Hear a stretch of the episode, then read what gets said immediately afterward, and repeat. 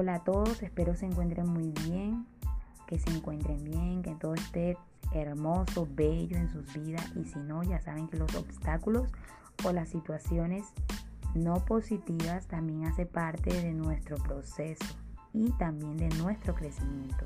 Nos ayudan en nuestro crecimiento.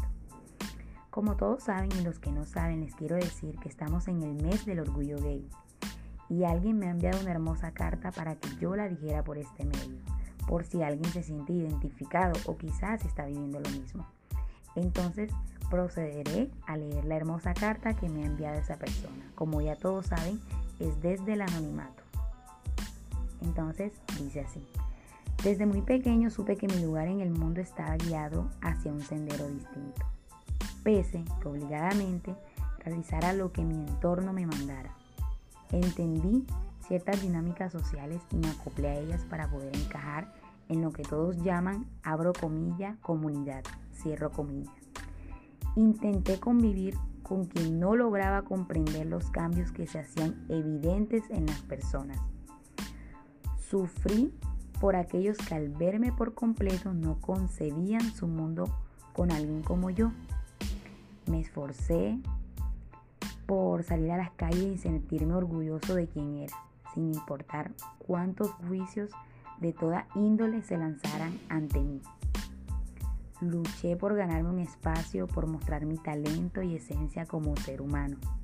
Entendí después que los corazones han nacido para cuidarlos y que ocultando mis posiciones y pasiones y también mis preferencias, lo único que lograría sería adelantar su fecha de vencimiento.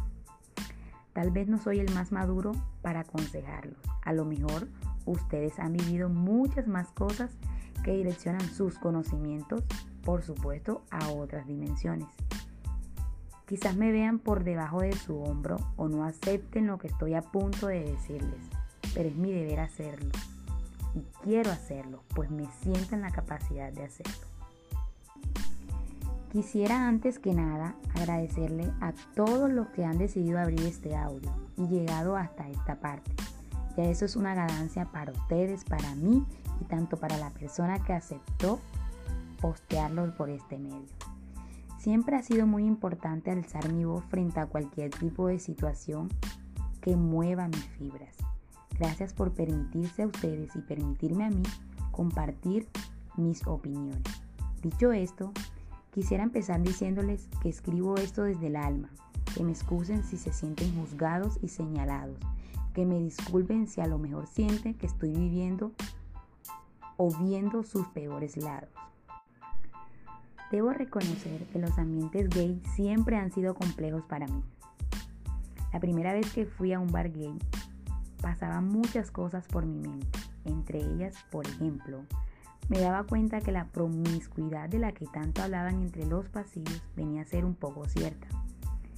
Que debes tener un molde físico para poder encajar y que valen más 10 pretendientes a un amor verdadero.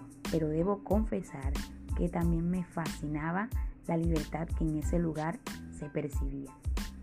Cada quien era lo que quería ser sin ningún tipo de tapujos. Eso me atrapó fue de las mejores experiencias de mi vida. Agradezco eternamente a la vida haber estado ahí, pues pude a lo largo de casi dos o tres años conocer el mundo al que me enfrentaba y ver realmente cómo se manejaban tantas situaciones que antes parecían no tener ninguna explicación.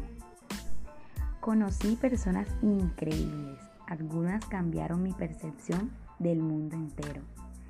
Otras me desilusionaban con cada palabra que salía de sus bocas. Y saben, lindos y lindas oyentes, les aconsejo que cultiven en ustedes. Y es en amor propio. Entendí entonces que nadie puede amarme si no me amo a mí misma.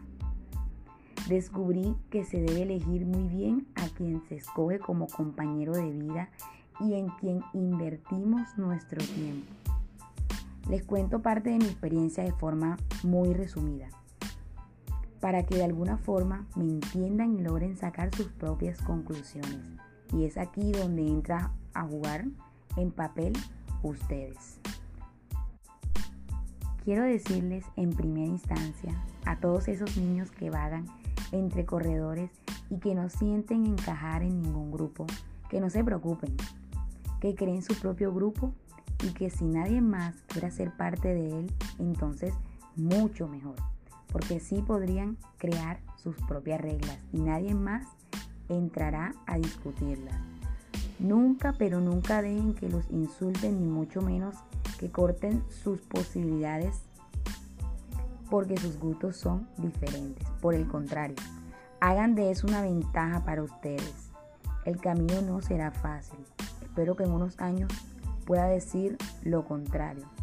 Pero tendrán que ser muy fuertes porque existe la posibilidad de que no sean apoyados por personas que a lo mejor ustedes esperaban que sí lo hicieran.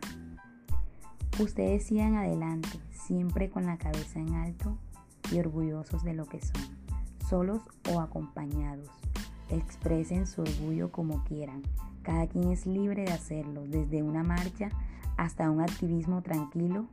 Diario es válido. Crezcan, jueguen, rían y nunca permitan que nadie los señale bajo ninguna circunstancia. Por lo contrario, volteen el dedo de esa persona hacia ella misma y pongan un espejo justo enfrente para que no les quede más remedio que juzgarse a ellos mismos. Sean felices y luchen por lo que quieren. Siempre no se den el lujo de descansarse o rendirse. Y por último, quiero decirles a todos ustedes que descubrí que la fe es en verdad una fuerza insuperable. El amor sí existe. Y por más decepciones que tengamos de nuestra familia, amigos o pareja, debemos seguirlo cultivando en nosotros mismos. El amor no es un cuento de hadas ni una palabra malgastada. El amor es una realidad. No intenten forzarlo ni lo busquen desesperadamente. Entre más lo hagan, menos será visible ante ustedes. Espero les haya gustado y muchas gracias por escucharlo.